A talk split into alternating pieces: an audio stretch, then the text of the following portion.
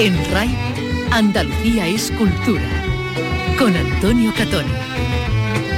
Un saludo amigos, eh, bienvenidos al último programa del año dado que las próximas semanas el viento de las navidades nos alborota nuestros menesteres, la fiesta que lo ponen todo patas arriba, lo cual no está del todo mal, todo se ha dicho, pero es que tampoco está nada mal volver la vista atrás y disfrutar de algunos de los contenidos que hemos compartido en este programa, en Andalucía es Cultura. Por aquí pasaba el escritor extremeño afincado aquí en Andalucía, Jesús Carrasco, para presentarnos su última novela, Llévame a casa. Eh, estuvimos y fuimos a conocer las investigaciones que se llevan a cabo en la fosa de Picorreja del cementerio de Sevilla, donde se siguen exhumando cuerpos de represaliados durante la guerra civil y el franquismo, confundidos entre otro tipo de enterramientos.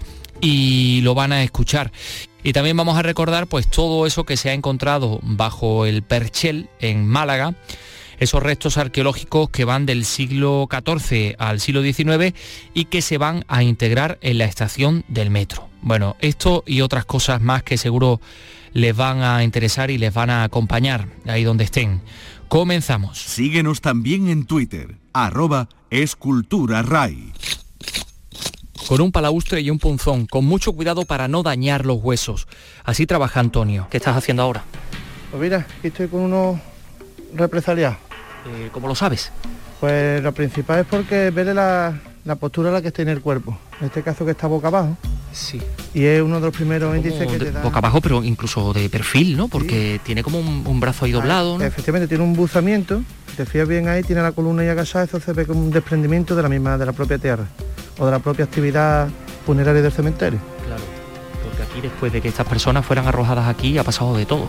Sí, claro, si te fías bien está metido en un grupo, porque esto es un grupo, es un osario pero está removido porque tiene, tiene algunas conexiones entre diversos huesos y se considera esto un grupo. Y si te fías bien está, digamos, toda una argamasa de huesos aquí que están ligados uno, uno encima de otro. Y hay que intentar delimitarlo y clarificar lo máximo posible cada, cada individuo.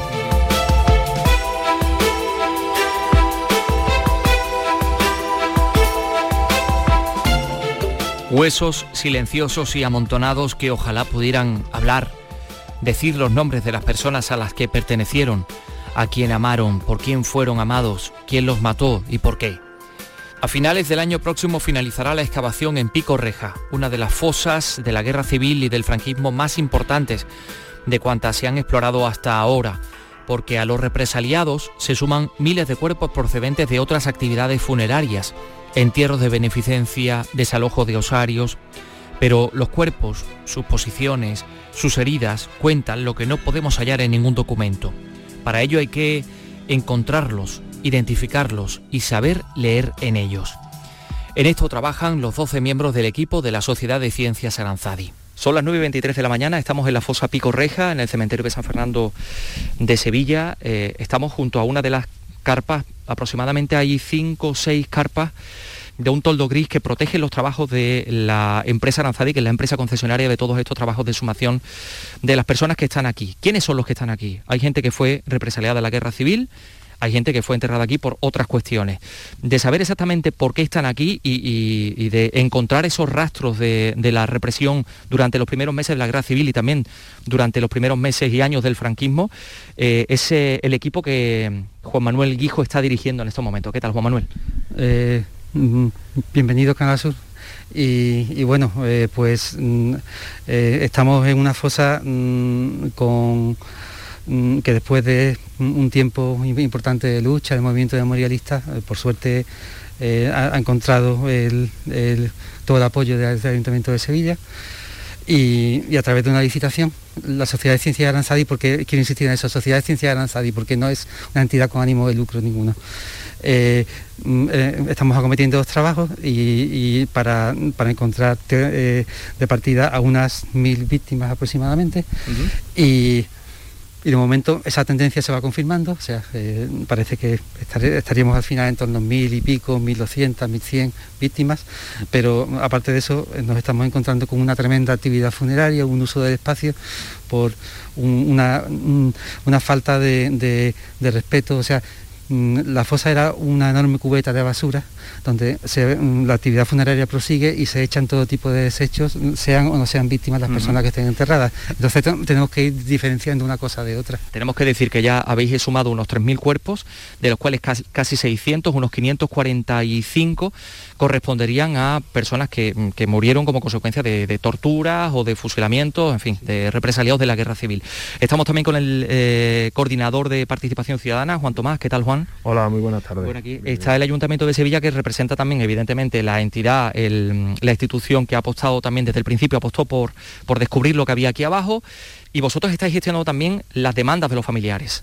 Sí, vamos a ver, esto comienza como comienza porque había que darle a, las víctimas y sobre todo y a los familiares que estaban pidiendo que recuperásemos esas víctimas y le diésemos un enterramiento digno como se merecían, pues hemos empezado a, eh, comenzamos a, intentar algo que se veía como utópico, de pesar la sumación de esta fosa, hemos logrado, gracias al esfuerzo que, hicimos de toda la corporación, de unir, porque hay que decirlo y creo que, es el momento, unir a las, a las cuatro administraciones, aquí también eh, hay subvención tanto de la Diputación de, de Sevilla como de la Junta de Andalucía como del Estado, ¿de acuerdo? Y gracias a eso hemos logrado, bueno, empezar la sumación y, darle a, estos familiares, intentar sacar a estos familiares y darle una respuesta de dónde estaban sus familiares. Perfecto. Hasta el momento, ¿cuántas personas desaparecidas han sido reclamadas? Ahora mismo familiares que han venido con su ADN y han querido dar su muestra de, ADN, eh, tenemos 306, 306 personas que eh, familiares que han dado su ADN para poder identificar a identificar. Piensa también que hay muchos familiares que no saben que tienen aquí enterrado o, o pueden estar enterrados aquí. Muchos, muchos emigraron en el momento que, aquí dio el golpe, se emigraron. Hay gente que, nos ha pedido desde Barcelona que vayamos a tomarle la muestra, etcétera. Entonces es complicado, aunque, aunque pensamos que aquí hay mil y pico de, ciudadanos y de personas enterradas, eh, solamente hasta ahora 306 solo, que, creo que son muchos después de 80 años que intentamos darle sepultura a, estos, a estas víctimas bueno, pues son 306 las que tenemos ahora mismo que hemos tomado las pruebas de, ADN.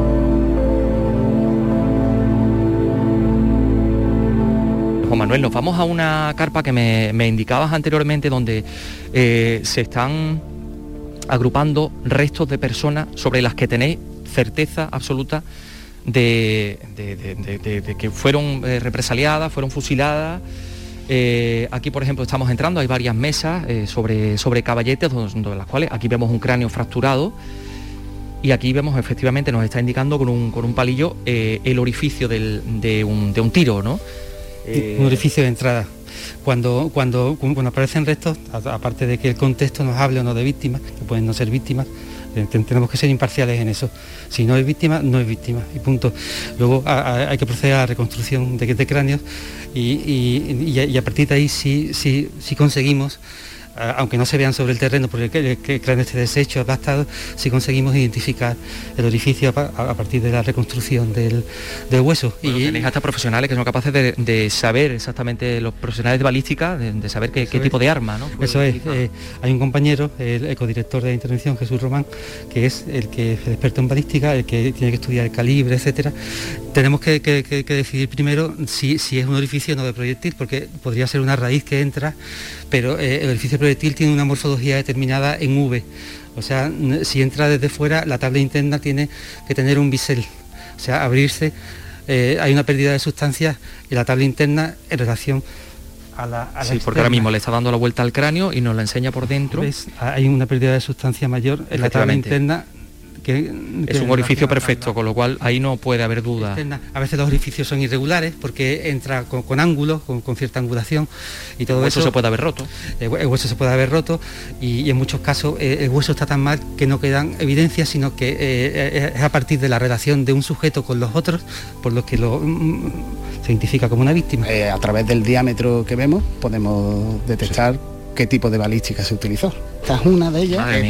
esto sería un arma, eh, un fusil, arma larga, y este sería arma corta. Bien. Ese proyectil correspondería a este tipo de, de proyectil.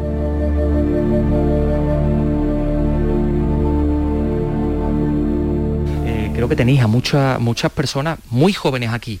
Me has enseñado antes que se sabe que son jóvenes porque de hecho hay algunos huesos que no terminaron de soldar y que por tanto se han, digamos, deshecho, ¿no? ¿Tenéis algún ejemplo aquí, por ejemplo? Bueno, eh, esto es un ataúd que, casi va a quedar desechado. Estos son más cráneos de, víctimas.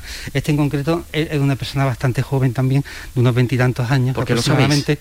pues en este caso es por las suturas craneales, pero también porque cuando se estudió este, este sujeto, eh, aquí queda la huella del proyectil, el, metal, y, y, aquí, está, aquí está el impacto del proyectil aquí está. Se ve perfectamente que sale por el, orificio. aproximadamente, ¿no? Entra por aquí, ¿veis? Aquí, así. Vale, es un tiro en la 100. Eso es. Aproximadamente, sí, aproximadamente. Y no se sabe por dónde se sale, ¿no? Sale el proyectil. Pues hay que terminar la reconstrucción para saberlo. A veces no se sabe, a veces no se sabe porque eh, si sale por, la zona facial, eh, los, huesos de la cara son muy finos y, se fragmentan en miles de pedazos y muchos de esos pedazos no pueden recuperarse, pero, pero se, puede estimar la trayectoria perfectamente. Bien. Cuando en un informe eh, irán tres puntos básicos, el contexto, el modo en que aparece, en que es tratada esa persona en la muerte eh, el, tipo, de enterramiento, el contexto, porque hay, hay militares que este, hay personas que están enterradas en ataúd, unos cuantos han aparecido. No sabemos si porque se, les permitió a los, familiares el acceso al cuerpo, algún tipo de contacto. Eh, hay, un dato apuntado por José María García Márquez, un investigador que por cierto nos visitó antes de ayer aquí todo, eh, en la fosa, y que hay militares leales a la República a los que se les concede, aunque son fusilados, se les concede el honor de ser enterrados en ataúdes. Y pero dentro de la misma fosa, pero enterrados en ataúdes. Eso es. Entonces tenemos el contexto. Luego tenemos el perfil eh, el perfil biológico de esa persona. Sexo, edad, la talla y si, si sufrió una fractura en los últimos meses de su vida, si había perdido dientes.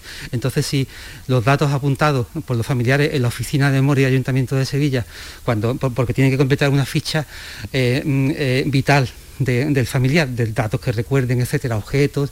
Entonces, si hay una coincidencia, ya eso ayudaría un poco al laboratorio. Nosotros le, apunta, apunta, apuntalaríamos una compatibilidad.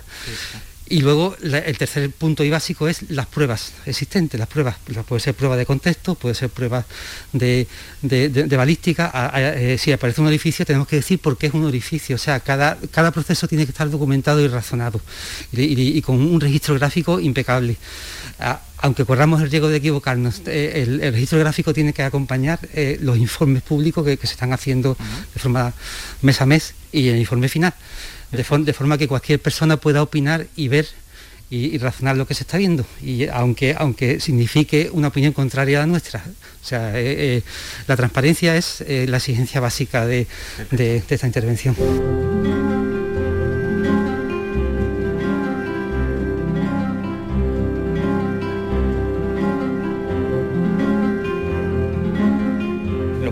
Hacia aquella fosa, decías que em, bueno, es muy difícil encontrar em, objetos. algunos objetos han aparecido, es cierto, ¿no? Sí, han aparecido algunos objetos de, el calzado es lo que más se repite, el calzado, hay restos textiles también, hay, bueno, aparece alguna moneda, eh, algún eh, un, espejo de mano eh, y, otras cosas, pero la verdad que es muy poco en relación a lo que es usual en, en, otras fosas, en otras fosas. Eh, incluso medallas religiosas me contabas que han aparecido. Nos acercamos, si te parece, a esta de aquí, porque aquí es donde ha aparecido uno de los grupos de, de fusilados más importantes y, más estremecedor también, ¿no? Hablamos de un grupo enorme de hombres que estaban exactamente allí donde ahora están trabajando tus compañeras. Hola, ¿qué tal? Muy buenas. Eh, ¿Cómo se llaman? Marina, Concha y Esther. Eh, donde está Esther aproximadamente es donde apareció ese grupo enorme de personas, todos hombres, todos enterrados boca abajo. Esther está llevando la excavación de, ese grupo de veintitantas personas, casi 30, casi todos están boca abajo, y, hasta ahora es el grupo más numeroso. O sea, lo, usual es encontrar grupos de 7, 8, 10 por todos lados, uno aislado, etcétera, pero ese grupo hasta ahora es el mayor. Entonces nosotros tenemos que establecer una serie de compatibilidades sobre los datos históricos que se conocen, que nos pudieran orientar a, sobre qué día quiénes son este grupo de personas y qué día pudieron asesinarlos aproximadamente. Hay una serie de, hipótesis que tenemos que ir delimitando ahora desbrozando y, saber si son, por ejemplo, mm, eh, un, grupo de personas que aparecerán por nuevas investigaciones de archivo o puede ser el, grupo de mineros, no lo sabemos. No, no, no sabemos. Bueno, eh, mm, claro, es que son eh, muchas, eh, muchos hilos, porque claro, aquí hay documentalistas, hay arqueólogos, hay antropólogos. Me voy a acercar a Esther. No sé si Esther, te puedes levantar un momentito para acercarte hasta este punto con mucho cuidado porque para acercarse hasta aquí tiene que pasar pues casi por encima de algunos huesos. Eh, porque me gustaría conocer también un poco tus sensaciones cuando te encontraste con ese grupo enorme de, personas ahí, ¿no? Que, mm, no sé, ¿cómo, qué, pensaste? ¿Qué te pasó por la cabeza? Bueno, era, era una imagen muy impactante, muy, muy fuerte, ¿no? Eh, muchísimas personas tiradas boca abajo. Eh, la mayoría de ellos, bueno, la mayoría sí, unos 15 podían tener disparos orificios de proyectil en la cabeza. Entonces era una imagen eh, muy impactante, ¿no? Porque, como decía Juanma, es uno de los grupos más grandes y, realmente no estamos acostumbrados a ver este, bueno, como, como ciudadanos e incluso también como, profesionales, ¿no? Eh, sigue impactando muchísimo el ver tanta violencia, ¿no? Eh, por mucho que seamos profesionales y que nos dediquemos a esto y, que tengamos nuestro rigor científico, hay momentos que impactan y esa fue una de las, de las imágenes más impactantes. Venían eh, familiares y visitas y, bueno, y todo el mundo se ha quedado muy, muy impactado. Entonces ahora toca toda la parte del laboratorio, de, estudio, de ponerle nombre a, esas vidas segadas ¿no? y, y reparar a los familiares. Claro, porque cuando uno como tú y tus compañeras eh, extrae todos esos terrones y dice, bueno, esto no lo ha tocado nadie desde hace 85 años, yo soy la primera persona que me acerco a estos restos que fueron personas, ¿no? Eh, en fin. Sí, sí, sí, hay, algo muy fuerte, ¿no? Que se, que se abre. Recuerdo uno de los casos, pues eso, eh, eh, que a veces hacemos una conexión emocional, ¿no? Aunque, aunque eso, aunque estemos normalmente eh, en modo racional, en modo eh, profesional, a veces conectamos. Y algunos de esos momentos son cuando encontramos las evidencias de, muerte violenta, los disparos, y ese grupo de personas con las suelas de los zapatos, los botones, y hay momentos en que, en que conectamos necesariamente porque, porque estamos aquí por eso, ¿no? Por, también esa parte ética de recuperación de, los derechos humanos que esas personas se le quitaron. ¿no? Entonces sí, sí, eso fue, fue fuerte y aquí seguimos eh, para encontrarlos a todos y a todas y, y poder cerrar un poco esto. ¿no?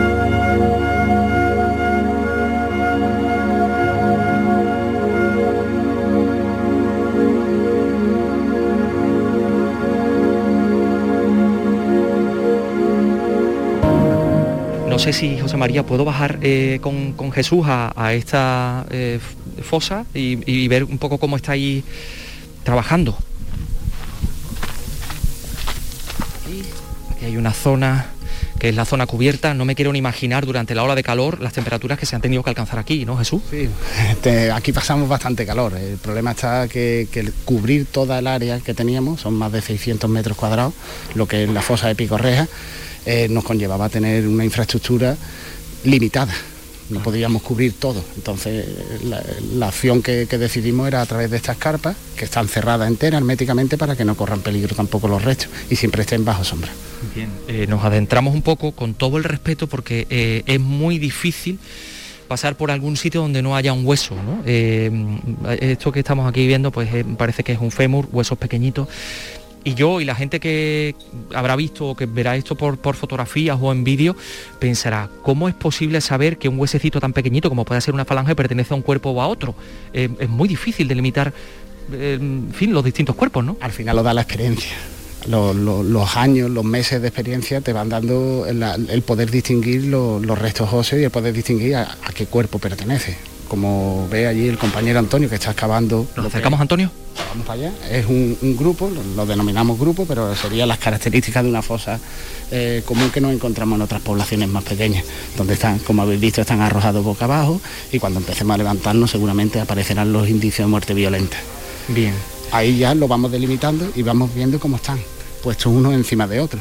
Claro. Se va distinguiendo bastante bien. Ahora es un trabajo lento, meticuloso con mucho cuidado a la hora de poder saber quién es quién. Así lo está haciendo Antonio. Me voy a acercar. Antonio, ¿qué tal? A ti que llevas ya bastante tiempo, bastantes meses trabajando en esto, descubrir una herida de bala o descubrir un hueso roto por, por, alguna, por algún golpe, pues será algo que no te sorprenda especialmente, ¿no? Efectivamente, pero precisamente eso es lo que vamos buscando.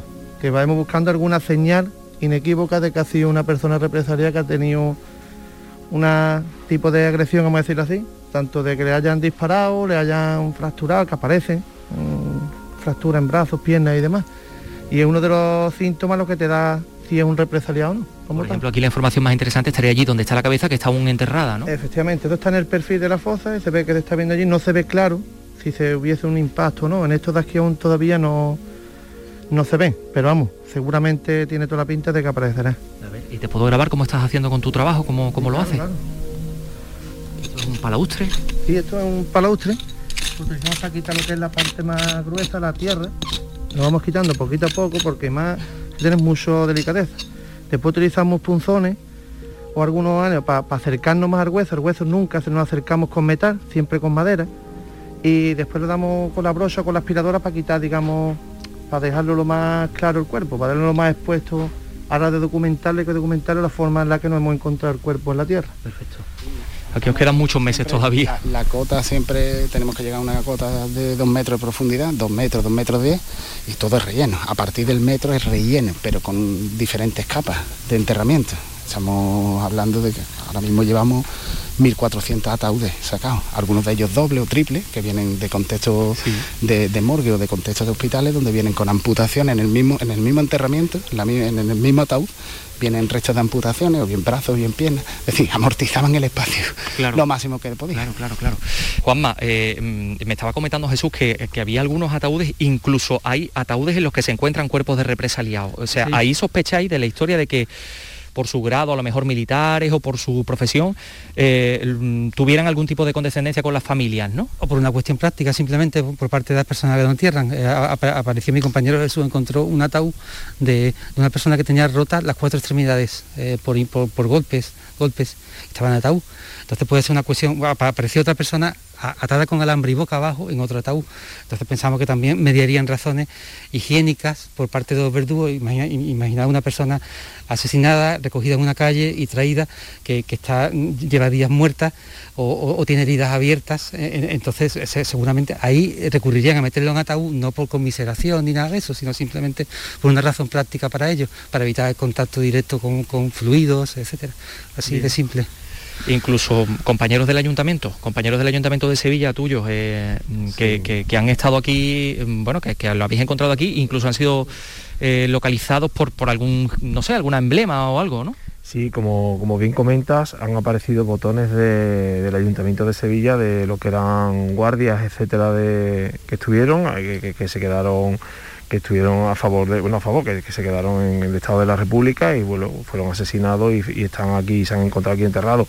En el listado que te comenté al principio también, de entrada de personas que fueran asesinadas, que la persona que estaba en el cementerio, que iba haciendo los apuntes, en ellos aparece el nombre de, de, de bastantes personas represaliadas del ayuntamiento. Creo que, bueno, creo no, hicimos un homenaje a todos los represaliados asesinados y creo eran, si no la memoria no me falla, eran 479 empleados municipales que fueron asesinados durante, durante la época de la, del golpe de Estado. Mira, aquí Jesús me estaba enseñando unas estrellitas, ¿no? ¿Estos son galones? Correcto, es una insignia militar. Eh, se fue localizada en uno de los cuerpos y es uno de los que te determina que, bueno, aparte de la documentación, que nos hablaba que había eh, personas militares enterradas, se ve también la, prueba objetiva que, yo que no he hecho la mili, no, sé exactamente a qué, a qué cargo... Bueno, habría que estudiarlo porque eh, se repite, es muy común. Habría que ver el número de, estrellas para saber el, rango militar que tenga. Bien, eh, a ver, eh, ¿podemos verlo eso? Porque esas son las estrellas, bueno, si le da la vuelta, son estrellas de cinco puntas y... Con, la cogida justo detrás, que va enlazada bien al, al traje militar.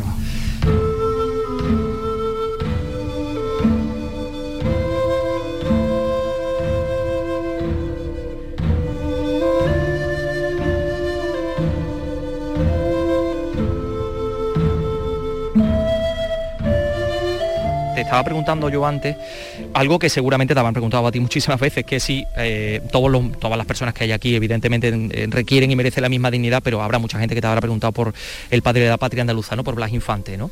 Eh, que si lo habéis encontrado, que si está aquí. ¿Tú qué le dirías a esa gente? Sí, bueno, incluso, incluso aquí está presente la familia de, Blas Infante y ellos mismos nos han dicho que no quieren ningún trato de favor eh, sino que, se proceda, que se proceda, eh, que siga procedimiento normal, normal y que no se, no se le dé ningún tipo de, de trato de favor. Entonces, Claro, ojalá aparezca los restos de Blas Infante, pero, pero estamos hablando de, una persona a, la que además, eh, eh, que además se enterró sin ningún tipo de, pertenencia personal que, pudiera ayudarnos a identificarlo. Por ejemplo, sus gafas tan características. Sus, gafas tan características. Hay personas que nos han preguntado por eso, pero, pero las gafas las tiene la familia, la tiene la familia. Entonces, claro, el perfil vital, una persona de su edad, hay cientos, cientos que, de víctimas seguramente con, con ese perfil vital una característica física, no conocemos ninguna característica física de una lesión, algún rasgo peculiar, eh, en la anatomía del esqueleto, de, o sea, en, esta persona, en Blas Infante, que pudiera orientarnos. Y, además incluso se podría dar el caso de que muchísimas personas tuviesen ahí, eh, eh, compartiesen anomalías o compartiesen algún tipo de, de perfil determinado de talla, etcétera, resulta muy complicado. Muy, complicado. Decías que estáis recuperando la historia personal eh, valga la redundancia, de individuos, de personas, pero también estáis recuperando la historia de todo, la historia de Sevilla, de qué pasó durante esos meses. Hay cosas que estáis encontrando aquí, los cuerpos están diciendo cosas que no sabíamos. Claro, eh, mm, estamos viendo como, eh, eh, mm, los años 40 era una década, la década de la muerte, aparte de la década de asesinato, que se sigue matando a personas. Entonces vemos como incluso existiendo una normativa de, entierros de, personas que nada tienen que ver con, las víctimas de un tipo de ataúd, unas características determinadas, mm, la realidad no es esa, sino que se improvisa y las personas que, entierran aquí, o sea, a las personas que entierran aquí no se les aplica esa normativa, un, ataúd, una, dignificación determinada, sino que se les entierra en, cajones absolutamente maleables, eh, madera endeble, eh, de formas diversas, cajas, Mm, se improvisa en ese sentido, con lo cual mm, nos ratificamos en que esto es una gran cubeta, un gran, cubo de basura de, la Sevilla desde el 36, desde julio del 36 hasta el final de la década de los 40, incluso con posterioridad, porque aquí hemos encontrado restos de enterramiento de, los años 50, 60, de personas que no tendrían donde, donde una vez desalojada de nicho, no tendrían medios para, para, enterrar a su familia y hacían un agujerito aquí y, lo, enterraban. Entonces, eh, mm, eh, mm, tiene que dar claro que todos los restos que proceden de actividad funeraria se les aplica una normativa, nos atenemos a esa normativa y, están enterrados en, el mismo espacio del cementerio. Son enterramientos anónimos y prescritos. Eso, es fundamental que, que se sepa. No dejo de pensar yo en la cantidad de gente que estará aquí enterrada, que fueron represaliados y que nadie reclamará nunca. Claro, eh, mm, han pasado 80 años, han pasado 80 años, quedan hijos e hijas todavía, afortunadamente. Entonces, eh, habría que hacer en Andalucía un plan intensivo, un plan intensivo de captación de ADN para personas enfermas y mayores. Eso es urgente, eso eh, es imprescindible, ya, ya porque eh, en pocos años quedarán nietos, nietas, y luego terminarán desapareciendo nietos y nietas, y entonces el peligro es convertir la, memoria en, arqueología o, en desechos funerarios. Pues nada, muchísimas gracias. Enhorabuena por vuestro trabajo. Gracias a vosotros por venir. ¿eh? Es importantísimo la labor de difusión.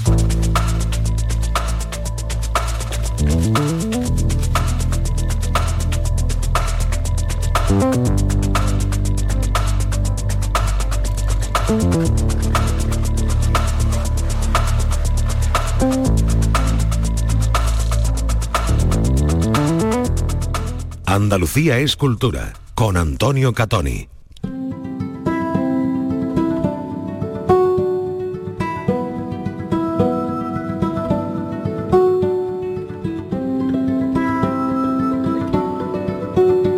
Jesús Carrasco estuvo con Vicky Román para presentarle su última novela, Llévame a casa.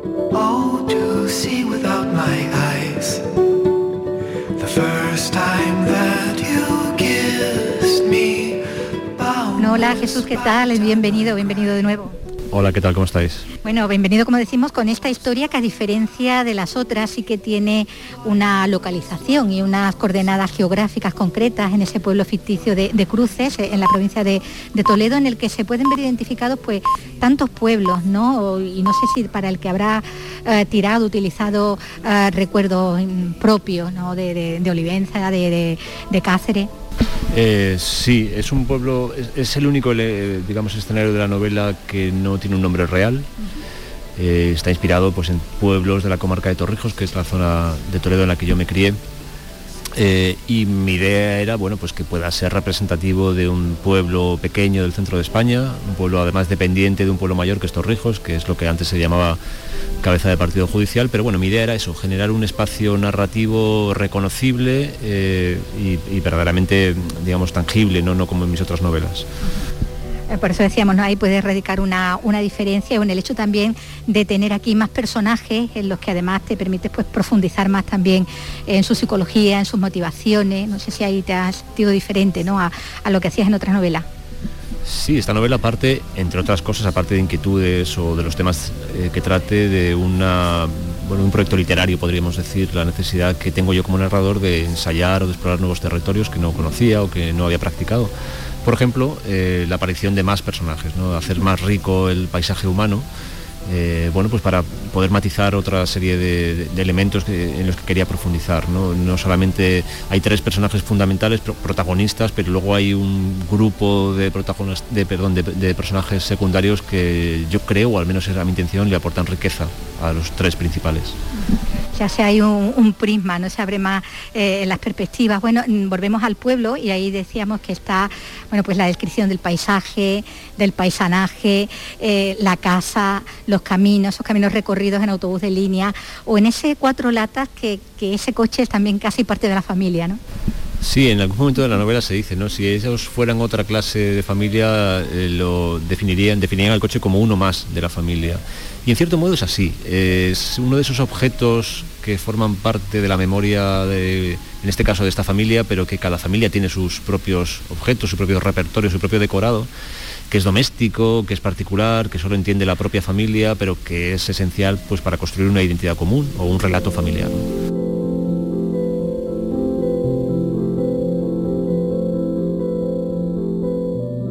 Juan hunde la manija de hierro de la puerta y empuja.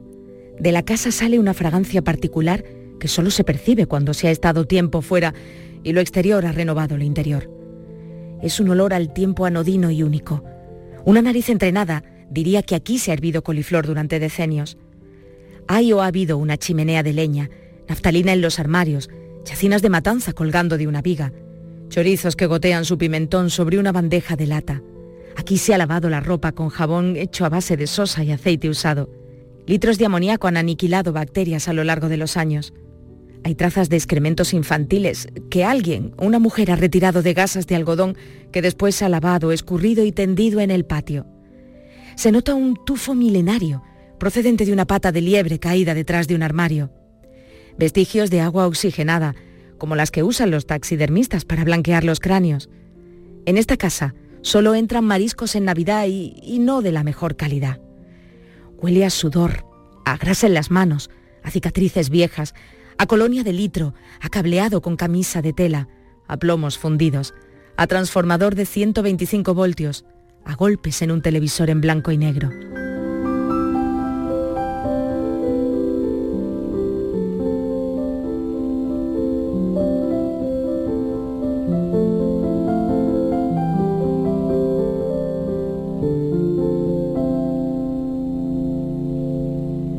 Bueno, pues a ese pueblo y a, esa casa ¿no? de la que estamos aludiendo es a donde se ve forzado a volver eh, el protagonista a la muerte del padre, forzado porque él ya cree que el suyo es otro sitio, en el norte, eh, en Escocia. De hecho, él ha puesto kilómetros y hasta otro idioma por medio y parece que el pueblo le, les cuece, que todo ahí le deprime, ¿no? Hasta, hasta esa idea de que la naturaleza haya devenido en campo, ¿no? Por lo que echa más de menos ese Edén escocés que él se ha montado, ¿no? Sí, él eh, siente un rechazo por su pueblo, pero no particularmente porque sea pequeño, porque sea aislado, porque esté en el centro de España o en el llano, simplemente porque es una comunidad que él ya conoce. Es una comunidad pequeña que él ya conoce, conoce a su familia, evidentemente, conoce lo que el pueblo le proporciona y él siente curiosidad por saber qué hay más allá. Pues en cierto modo se va a explorar el mundo, a inaugurar su propia vida fuera, lejos, y, la forma en que él pretende hacerlo es un poco por oposición, por oposición eh, que es algo muy propio también de la juventud y de la adolescencia, que es eh, eh, buscar una vida propia o, inaugurar una vida propia a partir del el ejemplo exactamente contrario que, que, has recibido en tu familia. Entonces él pone tierra de por medio, pero también pone tierra emocional de por medio. Y efectivamente, eso se ve en la primera página, estaba tan contento en su pequeño paraíso escocés eh, que la noticia de la muerte de su padre, que es algo que pasa, como digo, en la primera página, le pilla absolutamente sorpresa, le cambia el paso y da digamos, el pistoletazo de salida para la narración. En la novela se va a mostrar la vulnerabilidad de los que nos cuidaron cuando, cuando precisaban que ahora seamos los hijos quienes los cuiden a ellos, porque como dice también un momento, los extraños le pueden dar lo que necesitan, pero no lo, que merecen. Eh, tener hijos es una responsabilidad, pero ser hijo también, ¿no? Yo creo que sí. Yo estoy convencido de que ser hijo, bueno, en realidad, digamos, ser un ser humano es, una, es la asunción de muchas responsabilidades. ¿no? Y ejercer esa condición, la de humano con dignidad, pues implica un compromiso con esas responsabilidades que es muy serio. Por supuesto con los hijos. Lo que sucede con los hijos es que decidimos tenerlos, forman parte de nuestra voluntad, decisiones que tomamos nosotros y cuyas consecuencias asumimos. Pero nosotros no hemos, no hemos decidido eh, a qué familia pertenecemos, de dónde surgimos, cuál es nuestro núcleo familiar. Yo creo que eso también genera una responsabilidad y cada uno puede afrontar esa responsabilidad como mejor le parezca. O sea, yo no ofrezco ninguna receta, ni siquiera mi opinión acerca, acerca de este particular, pero lo que sí que propongo es una pregunta eh, que yo me hago y que yo creo que mucha gente se hace, es, bueno, cuál es tu responsabilidad como hijo? En un momento en que esa responsabilidad se hace ya evidente e inaplazable, que es cuando tus padres dependen de ti, cuando son dependientes. Bueno, ahí cada uno eh, dependiendo de sus condiciones familiares y de su educación o de sus preferencias o de lo que pueda hacer, tomará una decisión u otra. Yo simplemente planteo esta pregunta. Sí, porque ahí están, como dicen, no opinas, pero sí opinan los personajes ¿no? sobre, sobre este particular. Ahí está, por ejemplo, la opinión eh, que se va al extremo, ¿no? quizás de la madre, que es la que, la que piensa que el, deber de, los hijos es hacerse cargo de, los padres, incluso renunciando a su propia vida, pues como, como hicieron ellos ¿no? con, lo suyo.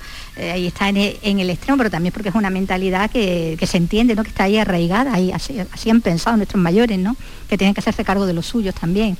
Claro, cada uno de los personajes representa unas condiciones particulares y también una generación. En el caso de la madre es muy evidente, ¿no? El modelo que, en el que ella cree, el único que conoce de hecho es aquel en el que los hijos se ocupan de los padres de un modo natural. Pero claro, eh, eh, como hizo ella con sus padres, ¿no? Incluso con los padres de su marido, con sus suegros. Eh, pero claro, ese modelo se asentaba en una España que no es la que tenemos ahora, una España en la que todo se articulaba en torno a lo local, a la familia, a, pues, pues la fuente de ingresos eh, eh, principal de la casa y todo eso solía estar localizado en un espacio. Llegó un momento con la generación de ellos, mi generación, en que nos disgregamos, nos separamos. Y eso no significó que no tuviéramos esa responsabilidad, sin embargo, lo, que significa es que nos hacemos la pregunta de una manera distinta, o acaso que nos hacemos la pregunta. La madre de Juan nos hace la pregunta, vosotros tenéis que estar aquí porque sois mis hijos, y particularmente tú, Isabel, que eres mi hija, que ahí hay también una cuestión de género, pero ellos no lo ven así, ellos eh, de hecho Juan se hace la pregunta casi por primera vez, ¿no? En el momento en que su padre muere y se da cuenta de que tiene que hacerse cargo de una madre, o al menos hacerse la pregunta, ¿no? No la puede, no la puede aplazar, como decíamos antes. Para ella, para la madre, hay una especie de, de planilla en la que hay una serie de espacios, una serie de, cuadrículas que tachar, ¿no? Eh, entonces, si no te has casado, si no tienes un trabajo propio, propio si no has fundado una familia, eh, no tienes hijos, pues sigues formando parte de esa casa y esa es tu casa, ¿no? Eso sobre todo se lo recrimina al hijo, pero en cierto modo también a la hija, ¿no? Aunque estés fuera, aunque tengas una vida profesional brillante, aunque no, aunque bueno, vivas en Barcelona, muchos kilómetros de aquí, tu obligación es estar aquí para cuidarme o para cuidarnos como hicimos nosotros con nuestros padres, ¿no? Eso está muy presente en la novela y también revela eh, no solamente los privilegios de los que ha disfrutado el hijo, al que nadie le pide esa responsabilidad, sino también, digamos, la burbuja machista en la que la hija ha sido criada y de la que también se da cuenta. Dice, bueno, ¿qué hago? Llega un momento en que dice, bueno, ¿qué hago yo haciendo esto? ¿Por qué tengo que ser yo? ¿Por qué me he creído yo que yo como mujer tengo mayor responsabilidad en el cuidado de nuestros padres que mi hermano, por ejemplo? ¿no? Ella también se lo estaba creyendo. Bueno, hay un momento de ruptura en la novela que tampoco desvelaré, pero que tiene que ver también con una transformación del personaje femenino que es Isabel. Bueno, de hecho, eh, eh, el hermano es consciente de que se ha aprovechado de eso, ¿no? De la hermana, ¿no? Sí, bueno, de la hermana y de su madre y en general de las, de, las mujeres de su entorno, bueno, que en, realidad se reducen a, estos dos personajes. Él es consciente de eso, ¿no? Yo creo que eh, hay que ser muy necio para no darse cuenta de que uno está llevando, digamos, la vidorra, eh, eh, digamos, lo que está disfrutando de una libertad que los que están a su alrededor no están disfrutando. Él tiene al, menos esa mínima inteligencia o esa capacidad de percepción. Otra cosa es que asuma o se remangue y decida cambiar su vida. Pero al menos darse cuenta se da cuenta y de hecho el remordimiento también tiene una función eh, en esta novela, también está ahí como una sensación de fondo. Algo que, bueno, que va a espolearlo ¿no? en este mm, proceso de aprendizaje que que toda la novela, porque esa responsabilidad y sobre esa responsabilidad, sobre lo que tendrá que eh, ir aprendiendo el protagonista en ese retorno a casa, superando para empezar esa idea que se ha forjado, que se forja mucho ¿no? cuando se van fuera, de que todo es mejor fuera, ¿no? de que el césped más verde en el jardín del vecino, poco más o menos, y, que necesita de que alguien, un amigo en este caso, le ponga las cosas un poco en su sitio. ¿no? Sí, él en su vida hacia adelante o en su ensoñación, bueno, su práctica de esa libertad autónoma en la que no hay ataduras ni viscosidades, pues eh, ha depositado en el norte una especie de, esquema ideal o de paraíso en el que está, ha encontrado, como se suele decir, su lugar en el mundo. Y además es un mundo, como decías, aludiendo al ejemplo del césped, en el que la hierba, en fin, en que todo parece ser mejor que en su casa, ¿no? La hierba está en todas partes, hay césped, hay humedad, hay fertilidad, hay frondosidad. Eh, todo le parece, incluso la luz le parece eh, más, brillante y más delicada que en el, en el lugar del que procede. Él ha depositado hoy su fantasía eh, pero la vida es muy tozuda y le va a poner por delante, digamos, o le va a proponer, como decía al principio, un cambio de paso que él va a tener que asumir sí o sí.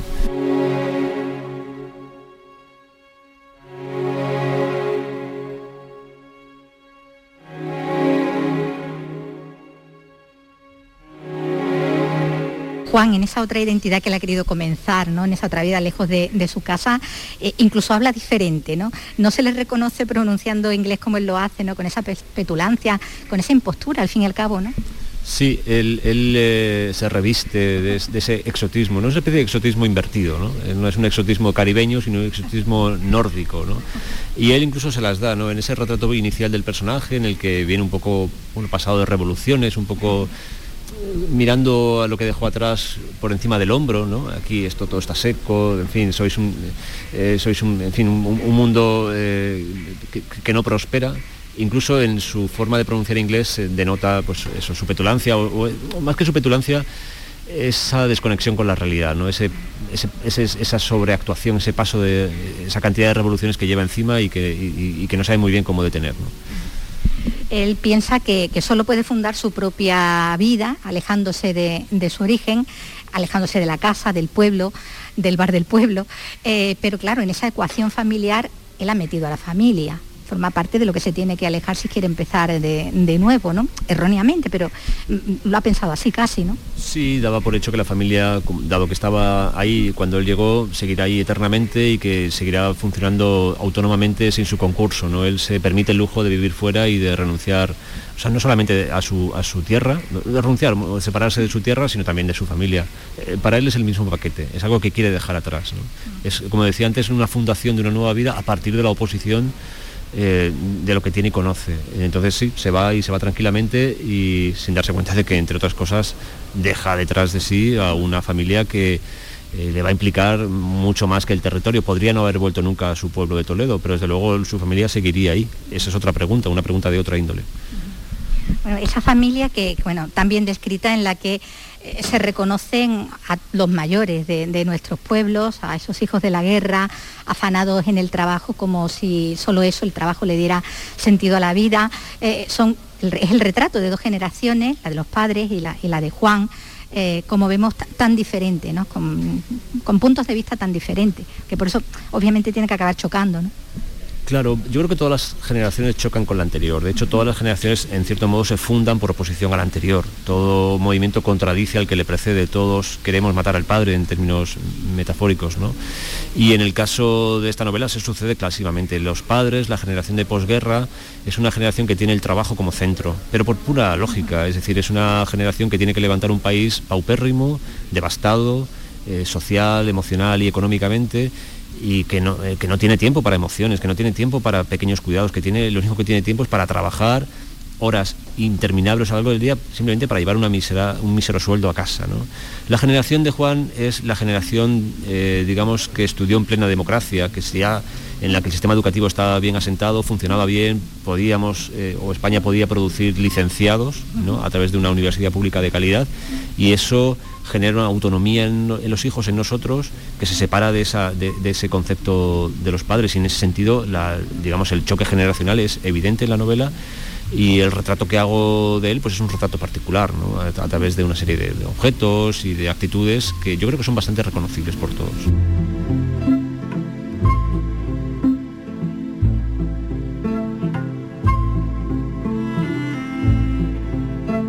La memoria que se prende de las piedras y los ladrillos perdura más que la que sustenta la carne. Se van los viejos por el sumidero rectangular de la sepultura y ese agujero sigue abierto para siempre, absorbiendo los recuerdos de los vivos. Un día uno no recuerda bien si la montura de las gafas de su padre era dorada o plateada, con lo nítido que fue en vida ese detalle. Siempre estaba ahí, ese marco metálico cuando se le buscaba la mirada, y los huecos oscuros del muerto, que en vida hedían, se van aireando con el tiempo, y al correr de los años ya solo aspira uno las fragancias del que se fue. Entonces, y solo entonces, adquiere plenamente el apelativo de ser querido que tan ligeramente se usa en vida. Y llega el día en que se acuesta uno y no ha dedicado un solo segundo en la jornada al ser querido. Esa es la verdadera muerte.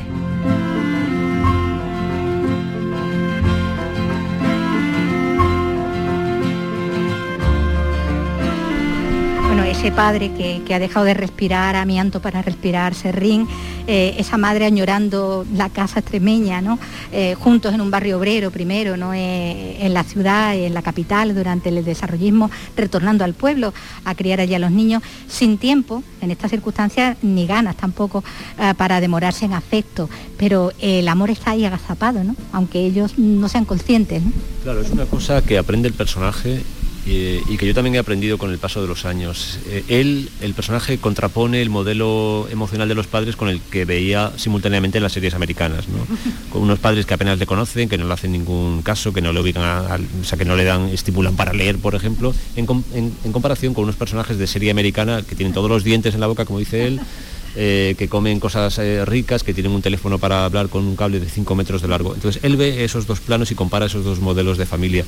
Y con el paso de los años descubre una cosa que he descubierto yo también, y es que en esa aparente necesidad de los padres, en esa cosa perentoria de, bueno, tenemos que sobrevivir, claro que se agazapaba el amor, por supuesto, pero un amor de una intensidad extraordinaria. El problema es, seguramente para esa generación, es que no les dieron claves para identificar, para ponerle nombre a, a esa emoción pero el amor que sienten o que mis padres han sentido por nosotros es, eh, es, infinito, como yo creo que solamente los padres y las madres pueden sentir por los hijos. Solo que ellos no le pusieron nombre, no, ni siquiera tuvieron la oportunidad de, disfrutar, de reconocer ese amor. ¿no?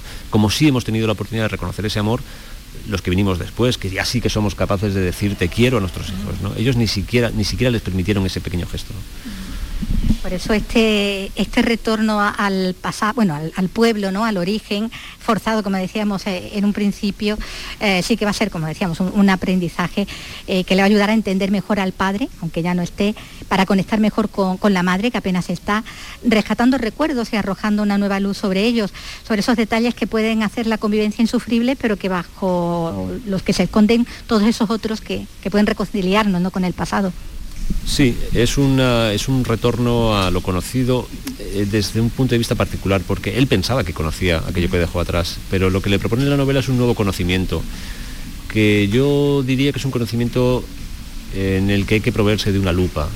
Eh, él se fue fuera, digamos, con unas grandes gafas para ver el mundo en su, en su esplendor y en su maravilla, y lo que la novela le propone, y yo le propongo al personaje, es que vuelva con unas gafas de cerca a ver eh, no solamente los pequeños objetos eh, que dio por cotidianos y por sabidos, sino las actitudes, las emociones, los amores y desamores, los encuentros y desencuentros que también dio por asumidos.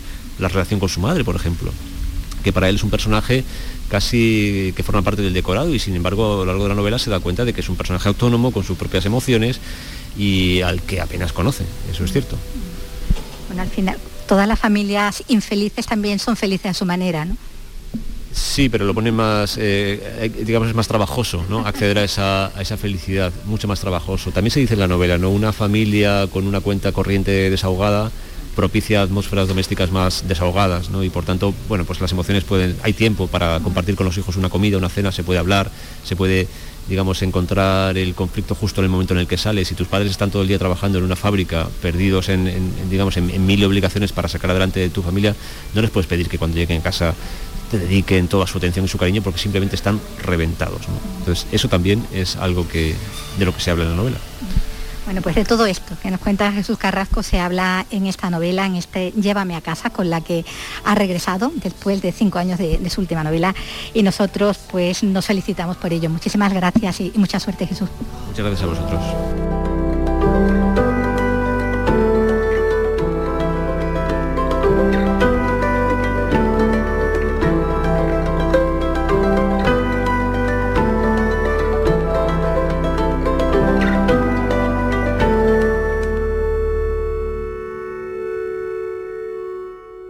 Arroba Escultura RAI.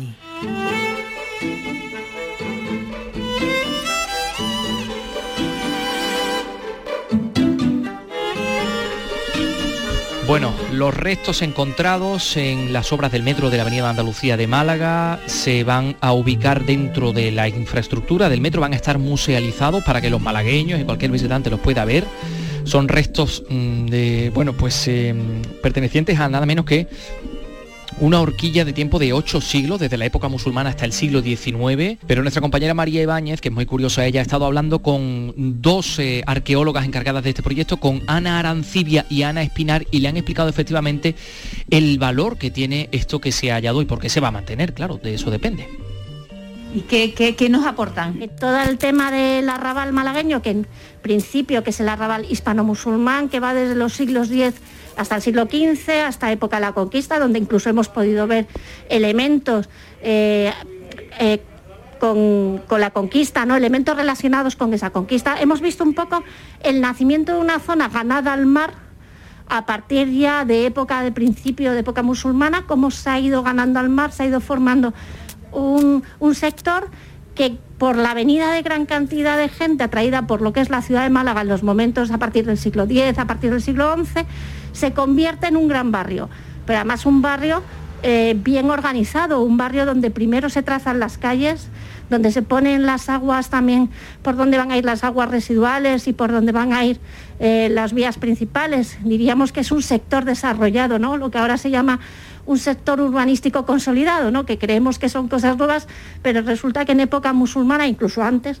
ya se venía dando ¿no? ese concepto de zona ganada a la ciudad. ¿no? Y además en una eh, en un sector al otro lado del Guadalmedina, que es el germen de lo que hay ahora mismo, del barrio del Perchel. ¿Y qué es lo que, es lo que podemos ver ahí? Eh, ese desarrollo, ¿no? Se observan las calles principales, como las casas, pues encontramos casas de, de una habitación, de dos habitaciones, en torno a un patio central, donde encontramos una zona organizada que todo eso supone que alguien haya pensado y trazado ese desarrollo de la ciudad. De hecho, las calles actuales de la ciudad de Málaga siguen manteniendo esa raíz que se trazó en época hispano-musulmana.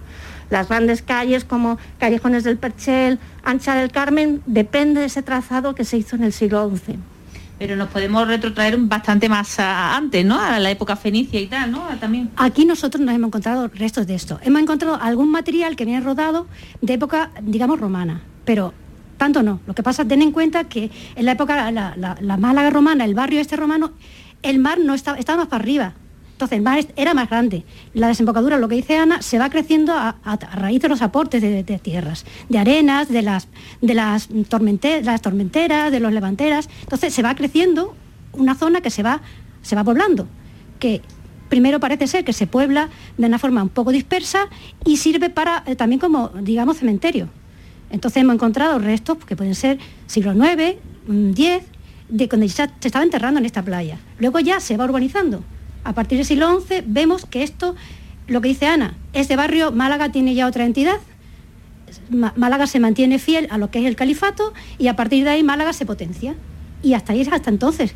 Te podemos decir que eh, para nosotros ha sido, un, ha sido un hallazgo increíble porque hemos encontrado desde eso, desde que cuando la playa era una playita en donde empiezan a enterrarse los cadáveres, hasta hemos encontrado la calle de, los años 70. O sea que hemos encontrado toda la historia del arrabal en una misma zona. O sea que... los, hallazgos fenicios que hemos encontrado son hallazgos que dependen del trazado del metro en las zonas más arriba, en lo que es el sector de Juan 23. O sea, haciendo una, una lectura general de la historia que ha aportado el metro al conocimiento de la formación de la ciudad, hoy sabemos que la entidad de la Málaga Fenicia era mayor de lo que pensamos, porque tiene un ámbito periurbano fuera de lo que era la ciudad. También sabemos que la ciudad romana también se extiende hacia todo el entorno. Entonces vamos viendo cómo una ciudad que en un principio una historia nos la daba reducida, gracias a los trabajos arqueológicos y a la investigación arqueológica que se desarrollan a posterior de los trabajos de campo, vamos ampliando un poco y formando una ciudad que tiene un génesis que casi eh, de origen de casi 2.100 años ¿no? de historia. Y eso es lo que hace que en Málaga nos demos cuenta porque pensamos que hemos llegado, estamos aquí y todo nos ha venido dado. No, la formación de Ciudad de Málaga depende de mucha gente que puso su raíz y su trabajo para que lleguemos a la ciudad que hoy disfrutamos todos. Lo que supone es que eh, la ciudad y, los ciudadanos se identifiquen con algo que ya están demandando, que es su patrimonio. Málaga es una ciudad culturalmente muy importante. Es cierto que además es por un patrimonio adquirido, pero hay que potenciar el patrimonio propio hay que identificarse con ese patrimonio propio.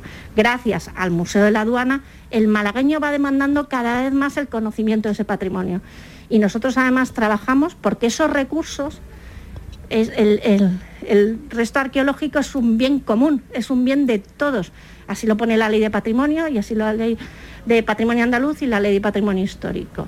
Entonces, lo bueno es que cada vez hemos cambiado un poco el chip de el arqueólogo es un problema, al arqueólogo es, eh, enriquece lo que es la cultura y nos enriquece como ciudadanos. Desde que empezamos en el metro, hace mucho tiempo, porque esto es un tramo que esto es una obra muy grande, pues hemos visto el cambio de mentalidad digamos, del público, de la ciudadanía. Al principio lo que decían, oh, si son cuatro piedras, ¿y para qué esto vaya a parar la obra? Que no sé qué. Pero ahora ya la gente demanda, demanda, ¿qué va, qué va a pasar con esto? ¿Se va a quedar? ¿Lo vais a conservar? Entonces el cambio es brutal. Yo creo que hemos aprendido a sumar, y eso es lo que nos viene bien a todos, ¿no? En vez de restar, sino hay que aprender a sumar, que las cosas son compatibles siempre que hay ganas y hay esfuerzo. ¿Algo significativo que os haya llamado la atención de, de los hallazgos?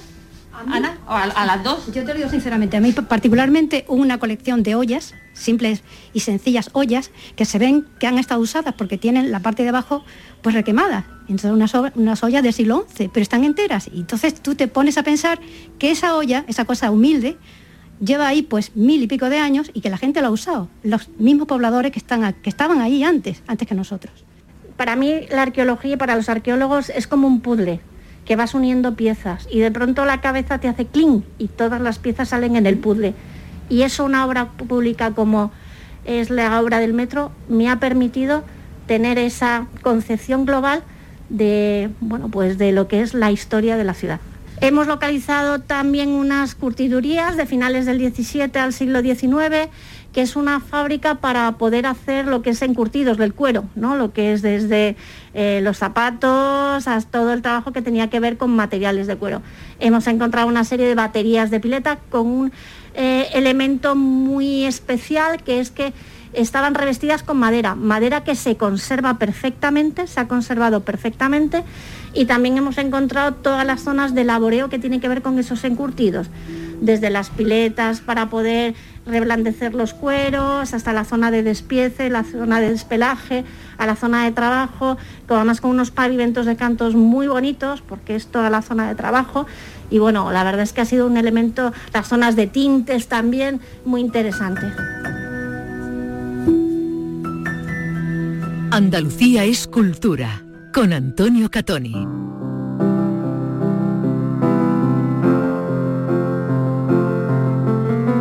Hace 50 años que John Lennon componía este tema, convertido en un himno, Imagine, y con él nos vamos a marchar. Por cierto, imaginen, eso les deseamos, mucha imaginación en el año que está por venir. Adiós.